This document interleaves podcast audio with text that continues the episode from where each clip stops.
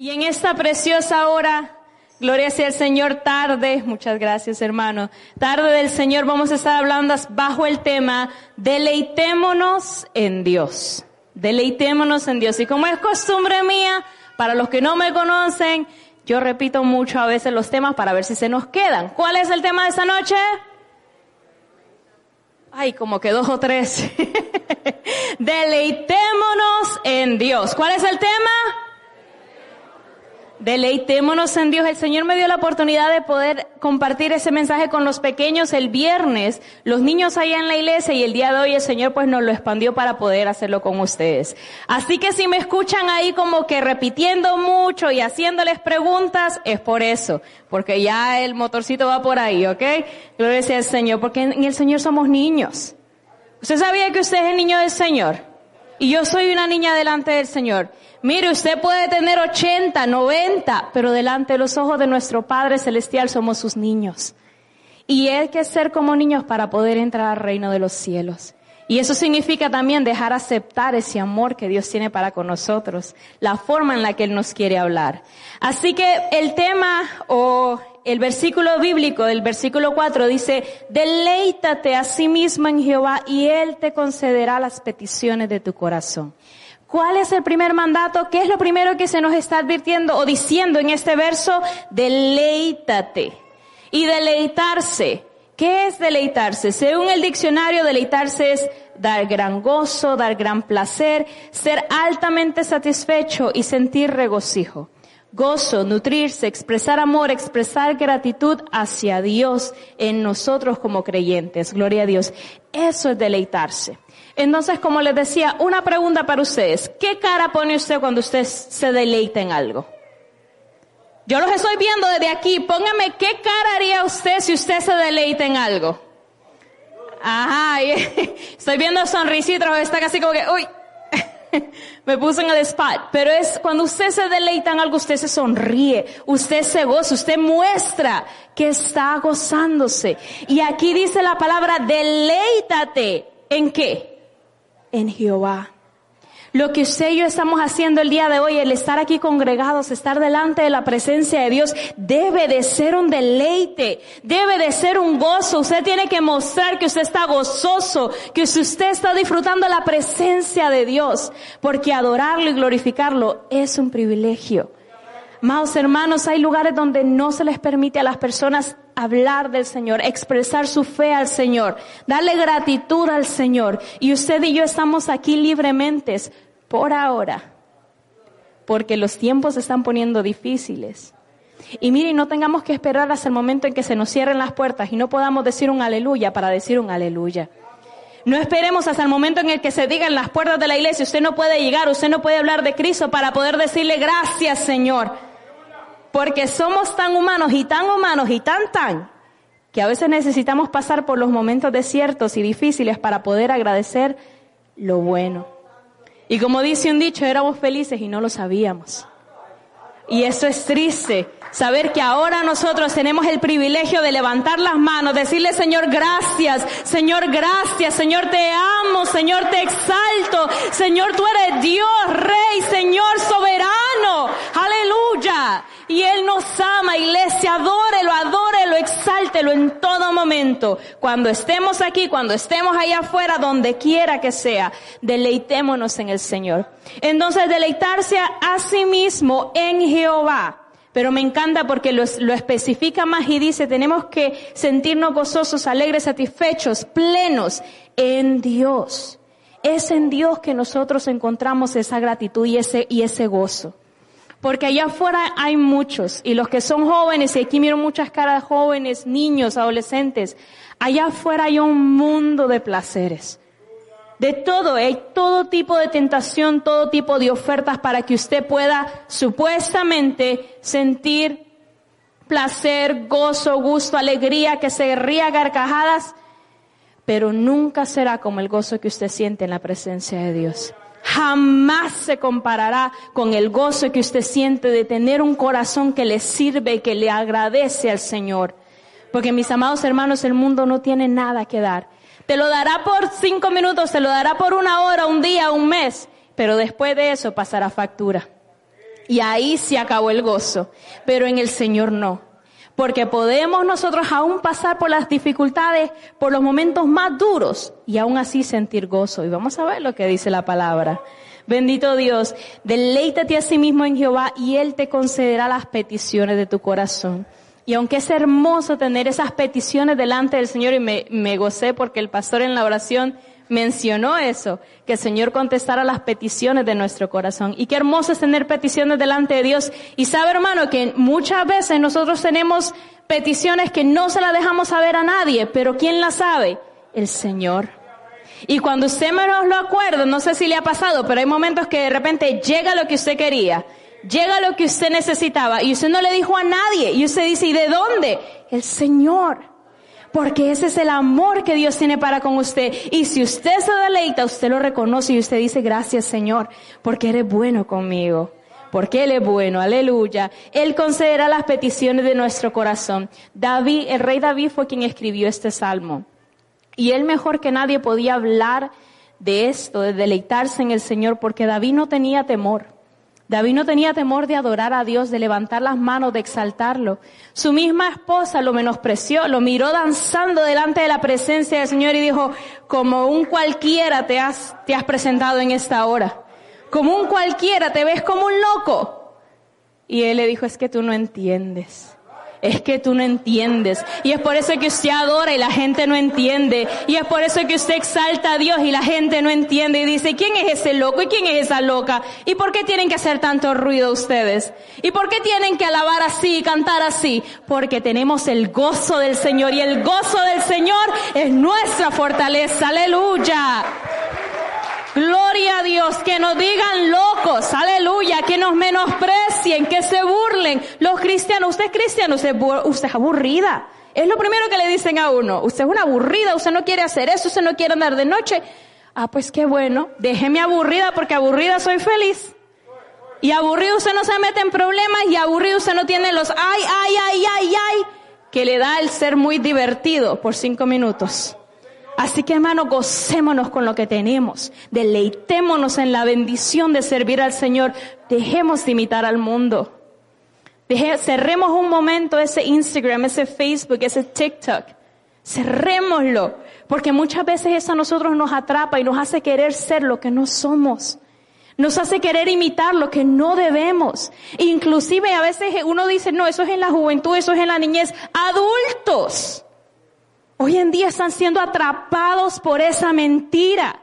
Y queremos traer modismos y cosas aquí que no sirven, que no van con nosotros y a veces nos traen dolores y mucho estrés en la cabeza y en el corazón que no necesitamos. Apaguémoslo un momento y digámosle, Señor, ¿qué quieres de mí? Señor, ¿qué piensas de mí? Señor, ¿te agrada esto? Deleitémonos en su presencia. Cinco minutos que usted le dedique a la oración, después se convierten en diez, después quince, después más, porque usted comienza a hablar con el Señor y usted empieza a sentir aquella, aquel río, aquella limpieza. Usted empieza a sentir que su corazón llegó al lugar donde encajaba. Porque esa es la presencia del Señor, aleluya. Que nada nos robe aquello que el Señor nos dio. Nos dio 24 horas en un día. Eso es un regalo. Usted tiene 24 horas en un día y usted decide qué hacer con ellos. Qué triste fuera que de esas 24 horas unas 5 se le vayan metidas en una red social. Y el Señor esperando, ¿y cuándo vas a hablar conmigo? Y el Señor tocando al corazón, no mires eso, apaga eso, vuelve, te estoy hablando. Y a veces nosotros, por otro mundo, nos pasa. Y aquí si le digo, levante la mano, yo soy la primera que te que levantar la mano porque a veces eso sucede. Esos aparaticos atrapan. Pero ahí es donde el Espíritu Santo, que es tan bueno con nosotros, nos dice ya no más. Y es tan celoso y tan perfecto que Él en nuestro corazón nos pone una inquietud hasta que usted dice así, se acabó. Porque ese es el amor de Dios. Así que ese es el amor que Dios. Si hay algo que te está inquietando y que se está diciendo, tienes que dejar, tienes que dejar, déjalo. Porque es el mismo Dios diciéndote, ya no más. Eso no es para ti, tú eres mío ahora. Deleitémonos a sí mismo en Jehová y Él concederá las peticiones de nuestro corazón. Vamos a ver en Primera de Tesalonicenses que nos sigue hablando. Bendito Señor, tenga Biblia en mano, porque por ahí vamos a estar corriendo unos cuantos versículos, gloria a Dios. Primera de Tesalonicenses capítulo 5, vamos a leer los versículos del 16 al 18. ¿Lo tenemos, iglesia? Gloria a Dios. No se me duerma, aquí los miro. Gloria a Dios. Versículo 16 al 18 dice la palabra, está siempre... Ah, no me lo han encontrado todavía. Primera de Tesalonicenses 5, 16. Estad siempre qué? Gozosos. Estad siempre gozosos. Orad sin cesar. Dad gracias en todo, porque esta es la voluntad de Dios para con vosotros en Cristo Jesús. Mire lo que está hablando aquí. Ese fue el apóstol Pablo escribiéndole a la iglesia de Tesalónica. Dice, estad siempre gozosos. Y mire qué palabra la que está ahí. Siempre. Y usted sabe lo que siempre. Siempre es siempre. Ay, todo tiempo yo tengo que estar gozoso. ¿Y qué cuando el compañero de trabajo me está haciendo la vida imposible? ¿Y qué cuando me llegó un bill que sobrepasa lo que yo gano al mes? Ay, Señor, ¿y qué cuando se, pierdo a una persona? ¿Qué cuando te sufro una pérdida? ¿Qué, Señor, cuando una persona me hace algo que tal vez a mí me dolió? ¿Cómo puedo estar yo gozoso, gozosa siempre? Esa es la palabra del Señor escrito. Yo no lo inventé, yo no vine aquí escribiéndole primera de Fallon 5.16. Ahí está escrito. El Señor lo tiene escrito y es que Él quiere que nosotros siempre estemos gozosos. ¿Significa que no vamos a llorar? ¿Significa que no nos vamos a molestar? ¿Significa que no van a haber momentos de decepción? Sí las van a haber.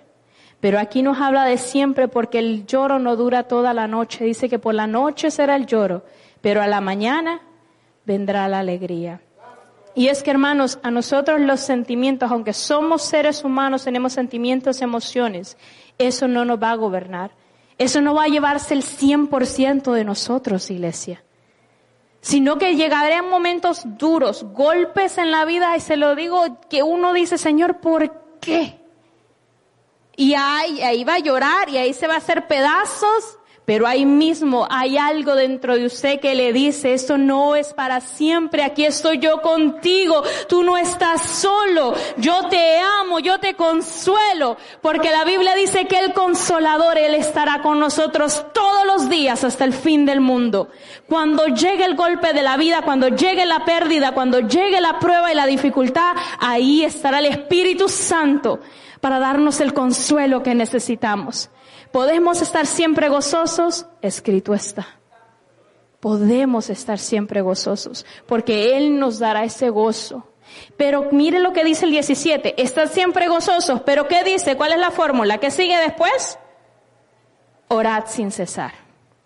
Ah, porque en el momento, como le digo, cuando se le paran en el dedo gordo que le duele y usted se pone así como que, molesto, cuando algo sucede que a usted lo, molesta o lo hace sentir triste o sucede una, crisis en su vida, ¿qué es lo primero que nosotros tenemos que hacer? Doblar rodillas y ir delante del Señor y decirle, Padre, mire que está esta situación. Me duele, me molestó, eso no me parece correcto. Vamos delante de Él y Él pone su paz en nuestro corazón.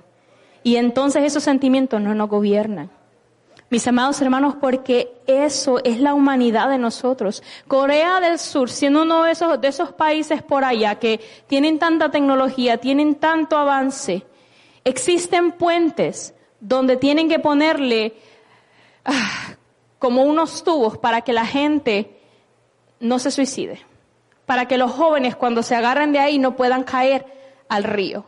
Mire hasta dónde llega el punto. Lugares donde le digo que si lo comparamos con nuestra Latinoamérica, no nos comparamos por los avances que han tenido, pero hay una necesidad en el corazón. ¿Por qué? Porque los sentimientos muchas veces nos gobiernan. Y si nosotros no vamos a la fuente correcta, y si nosotros no vamos al Señor cuando vienen las decepciones, cuando viene la depresión, cuando vienen, porque de que va a asomar la nariz, la va a asomar. Imagínense naciones enteras tomando esos medios para que la juventud no, no, no se quite su vida.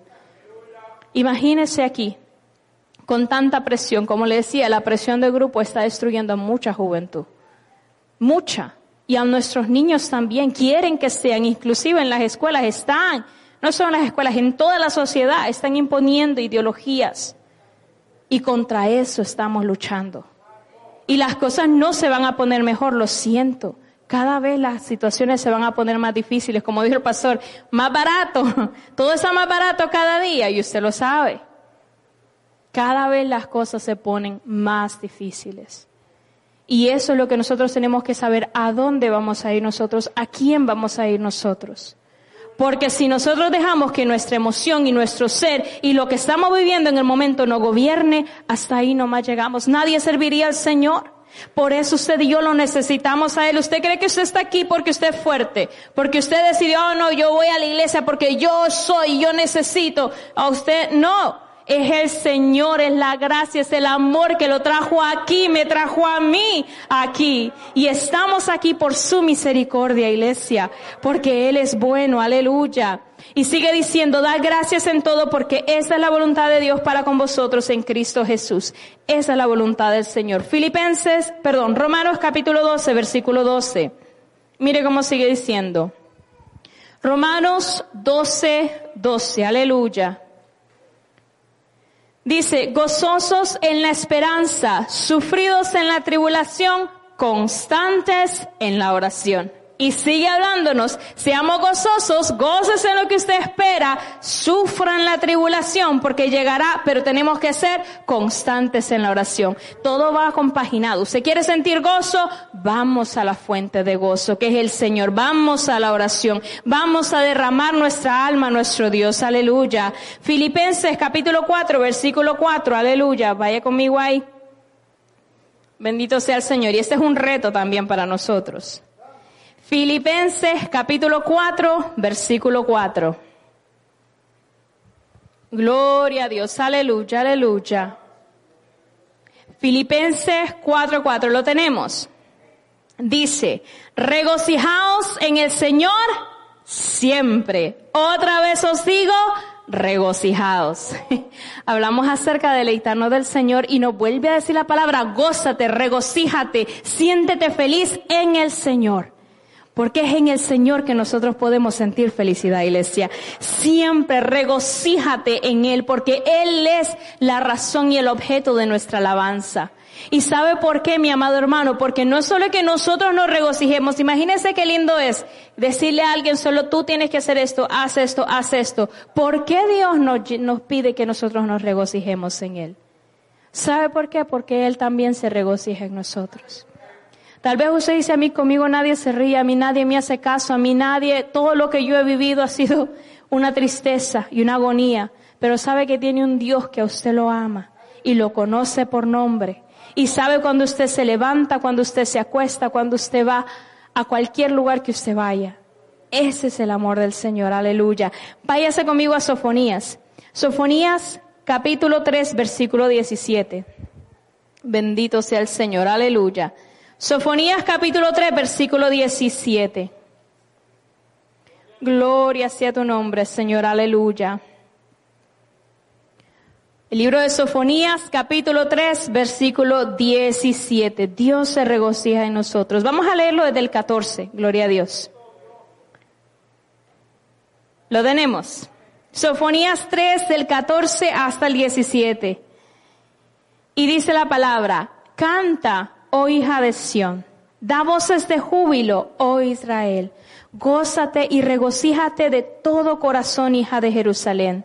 Jehová ha apartado tus juicios, ha echado fuera tus enemigos. Jehová es rey de Israel en medio de ti, nunca más verás el mal. En aquel tiempo se dirá a Jerusalén, no temas Sión, no se debilite en tus manos. Y dice el 17, que es el verso clave, Jehová está en medio de ti, poderoso. Él te salvará, se gozará sobre ti con alegría, callará de amor, se regocijará sobre ti con cánticos. Aleluya. Mire lo que dice nuestro Dios, que Él está en medio de ti poderoso, te salvará y póngale, si puede subrayar esa palabra, Él te salvará, se gozará sobre ti con alegría, callará de amor se regocijará sobre ti con cánticos. Ese es nuestro Dios. O sea que cuando el Señor lo mira a usted y ponga su nombre ahí, cuando Dios lo mira a usted dice que Él se regocija. Él mira a su hijo y su hija y dice, este es mi hijo, este es mi hija, este es Francisco, este es David, Gloria, este es Tony, yo me regocijo, yo me siento contento sobre él. Dice que él calla de amor. Imagínese cuando una persona se calla de amor es porque tiene tanto en su corazón. Y ese es el Dios que nosotros servimos. Dice que él calla de amor por nosotros, se goza por vernos a nosotros. Eso es la gracia de nuestro Dios. Amado hermano, y por eso nos dice, deleítate en mí, gózate en mí. Entiende que así como yo me siento por ti, así anhelo que tú te sientas por mí. Porque son tiempos difíciles, hermano. Y nosotros a veces menospreciamos, la hermana seguía, repetía eso hoy durante el devocional y yo decía gracias Señor porque es la verdad. Muchas veces nosotros de menospreciamos lo que Dios está haciendo en nosotros y tomamos esta vida como que si fuera nada. A veces como que si fuera un peso. Y mire que eso es lo peor que nosotros podemos tener, sentir que servir al Señor sea un peso, sentir que servir y hacer algo pequeño para el Señor es como que, ah, ¿por qué yo? ¿Por qué tengo que hacer esto? O algunos, ¿por qué no yo? Porque existe en todo lado, ¿verdad? Está el que quiere, está el que no quiere, está el que, que como dicen por ahí, o te peinas o te hace los rolos. No decidimos una, una que otra cosa. Pero el Señor quiere que nosotros sintamos que es gratitud por todas las cosas que hacemos. Gloria sea al Señor que nos gocemos como Él se goza en nosotros. ¿Y por qué hablamos acerca de eso, de deleitarnos, de gozarnos? Mis amados hermanos, porque son tiempos en los que usted y yo tenemos que pasar esto a los demás. Y como les decía, este mensaje fue un mensaje que hablamos con los niños. Gloria a Dios. Y ahora sí creo que voy a entrar donde, donde estábamos, con ellos. ¿Por qué hablarles del gozo del Señor? ¿Por qué es necesario que nuestros niños entiendan y nuestros jóvenes entiendan lo que es gozarse en la presencia de Dios y sentir que en Él tienen todo lo que necesitan realmente? Porque en estos momentos, amados hermanos, hay miles de niños, hay miles de jóvenes alrededor del mundo y en especial en nuestra Latinoamérica. Porque nosotros sabemos de dónde venimos, ¿verdad? Tal vez los que son nacidos aquí, pues esa es la vida que ellos han visto. Pero nosotros que hemos nacido en nuestros países de orígenes, sabemos la necesidad que hay. Y sabemos lo que muchas veces muchos padres de familia sufren. Hay niños que son secuestrados. Hay niños que son abusados. Hay niños que en ese momento, en nuestros mismos países, hablando nosotros, pero están sufriendo los peores abusos y daños que cualquier muchachito pudiera jamás imaginarse. Mis amados hermanos, y esa es la conciencia, hay un mensaje de conciencia que se está llevando a cabo hoy por, la, por medio de, los, de la comunicación. Hay, existen um, una película que quizás algunos de ustedes ya la han escuchado, El sonido de la libertad, The Sound of Freedom, que están promoviendo y están hablando acerca de esto, del tráfico de niños, de lo que están viviendo ahí afuera. Y a veces a mí me da tristeza porque digo, y nosotros como iglesia a veces vivimos ignorantes a todas estas verdades. A veces pensamos que el sol se tapa con un dedo y a veces queremos pensar de que, ok, estamos viviendo en, este lugar donde lo tenemos todo, vivimos, a veces hasta si no se nos piden cinco dólares para poder contribuir para algo, estamos peleando. Pero hay tanta necesidad, amados hermanos.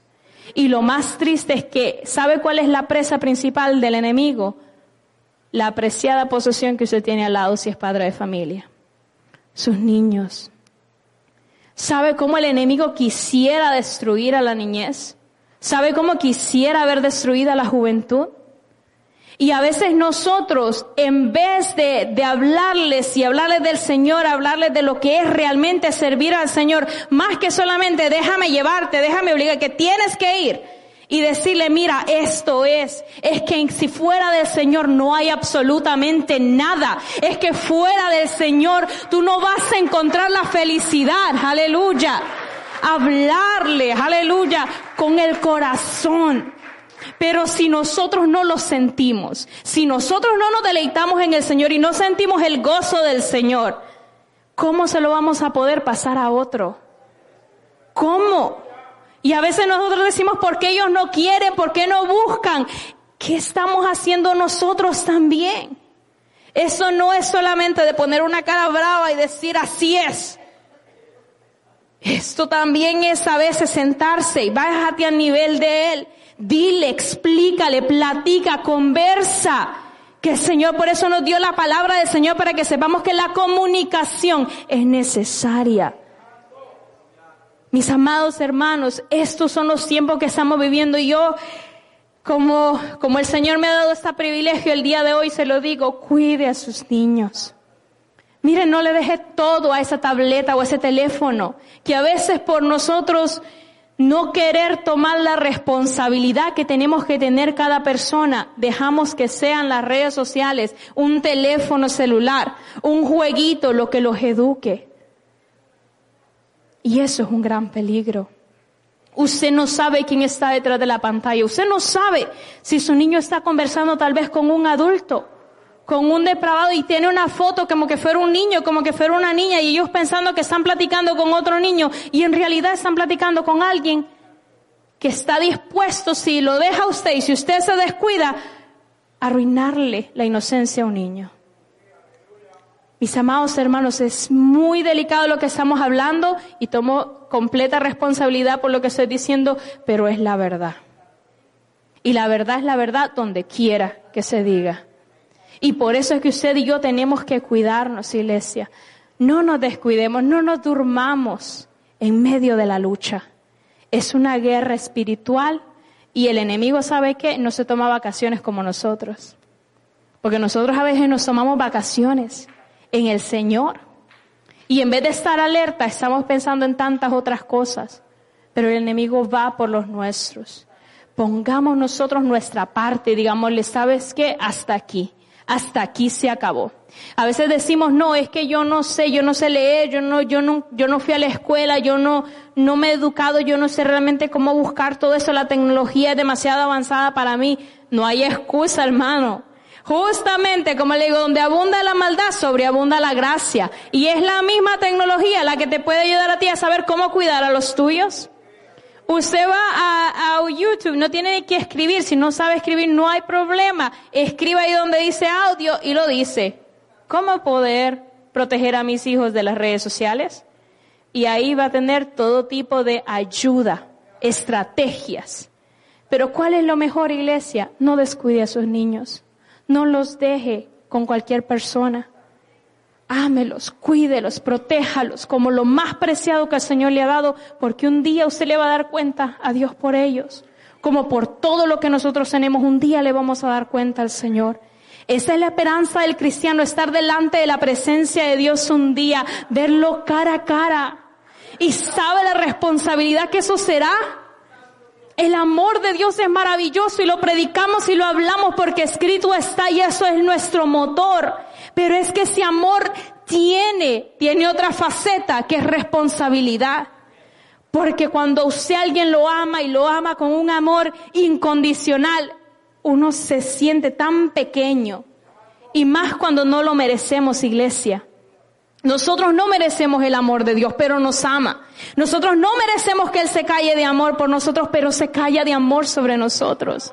Porque Él se goza al verlo a usted y al verme a mí, pero llegará un día que no vendrá como abogado, sino como juez. Y estaremos delante de Él y lo que nos va a decir, ¿qué hiciste con todo lo que te di? ¿Qué hiciste cuando yo te hablaba y te decía que te amaba, que te cuidaras, que cuidaras los tuyos? Nos vamos a presentar delante de Él porque el amor es responsable. Y seremos, ¿cómo estaremos delante de Él? Seremos juzgados delante de Él. Y si lo hicimos bien, y si nos gozamos, y si realmente nos deleitamos en Él, ven buen siervo fiel. En lo mucho me fuiste fiel, en lo poco me fuiste fiel, en lo mucho te pondré. Pero qué triste sería que el Señor me diga tanto que te di, tanto que hice contigo, tanto que te amé, y que lo hayamos menospreciado, rechazado, hecho un lado, ignorado. El amor es responsabilidad. Por eso servirá al Señor de valientes también. Como le decíamos, hay un Dios todopoderoso, pero es tan sabio que lo ha sabido balancear todo. Así que iglesia, sirvámosle. Como Él dice aquí, deleítate a sí mismo en Jehová y Él concederá las peticiones de tu corazón. Todos tenemos peticiones, que nuestros familiares sean salvos. Tal vez peticiones de, un hogar, si todavía no tiene una casa, quiere una casa, quiere que su familia esté con salud, sea lo que sea, pero los tenemos delante del Señor, deleitémonos en Él, porque Él ha dicho que Él mismo lo hará suceder. Gloria a Dios. Y para ir terminando, yo quiero que vaya conmigo Gloria a Dios. A Lucas capítulo 10. Vamos a ver que el Señor nunca nos va a decir que hagamos algo sin que Él lo haga primero.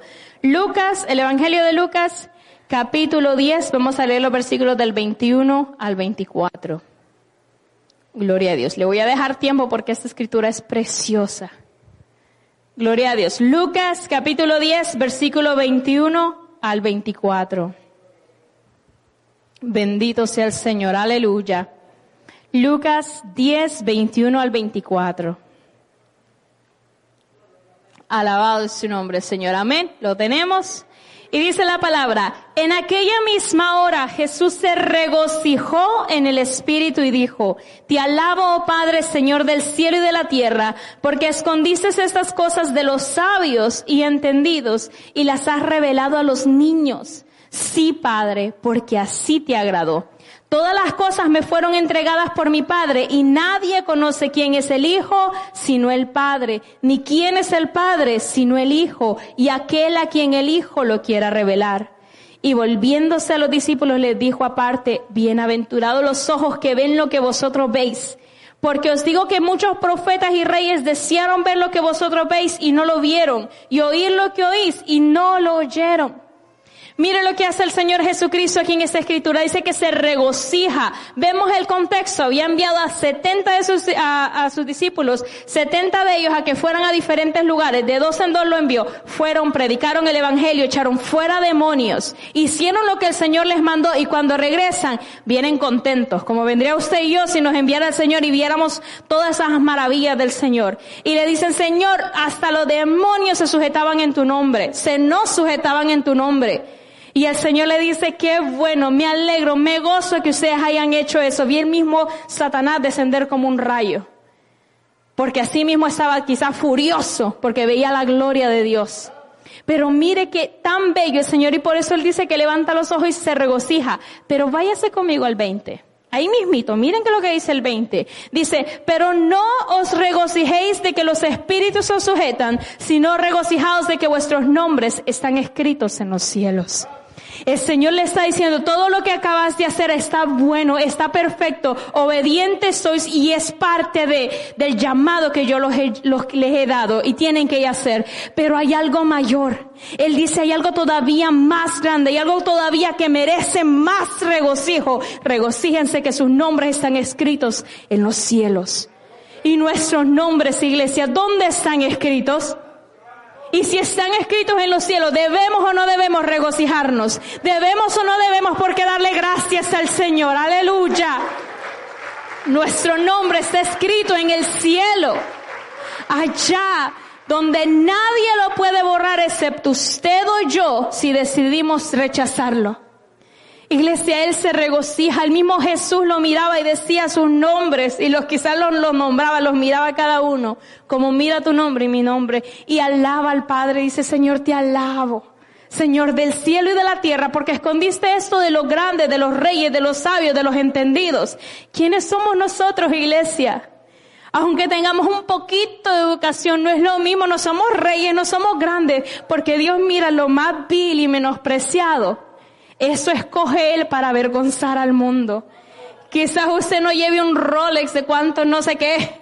Quizás usted no tenga uno de esos apellidos que todo mundo puede conocer, pero usted lo conocen en el cielo.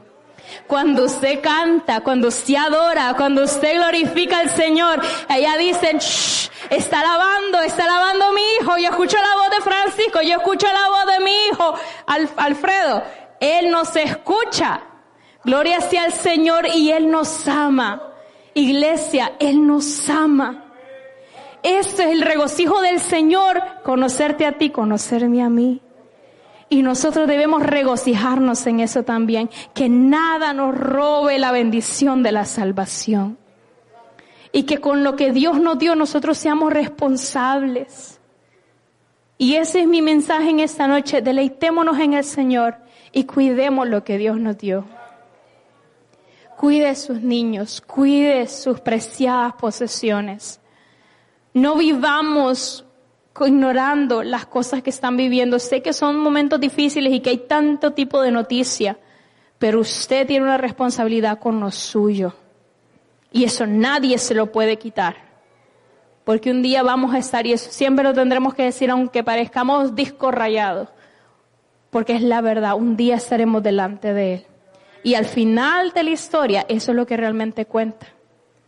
No importa cuántos mensajes prediqué, no importa cuántos cánticos yo hice, no importa cuántos trajes yo me puse. Eso es superficial. A ver si en la lista cuántos días fui a la iglesia.